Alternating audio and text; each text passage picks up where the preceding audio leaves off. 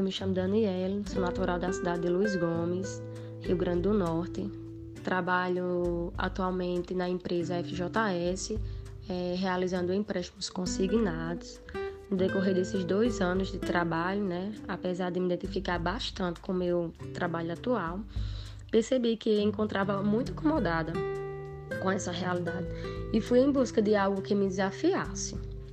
Assim vi que esse seria o momento exato de ingressar em outro curso superior. Uma vez que já, já teria cursado psicologia por dois anos, e porém não cheguei a concluir a graduação.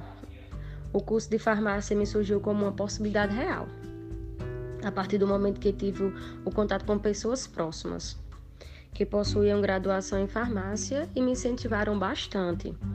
Me falaram de, das suas vastas possibilidades, das diversas áreas de atuação e as ofertas no mercado de trabalho né, que o curso tem. A partir daí, foi surgindo uma identificação direta com o curso. E hoje estou aqui, tentando tornar possível essa idealização.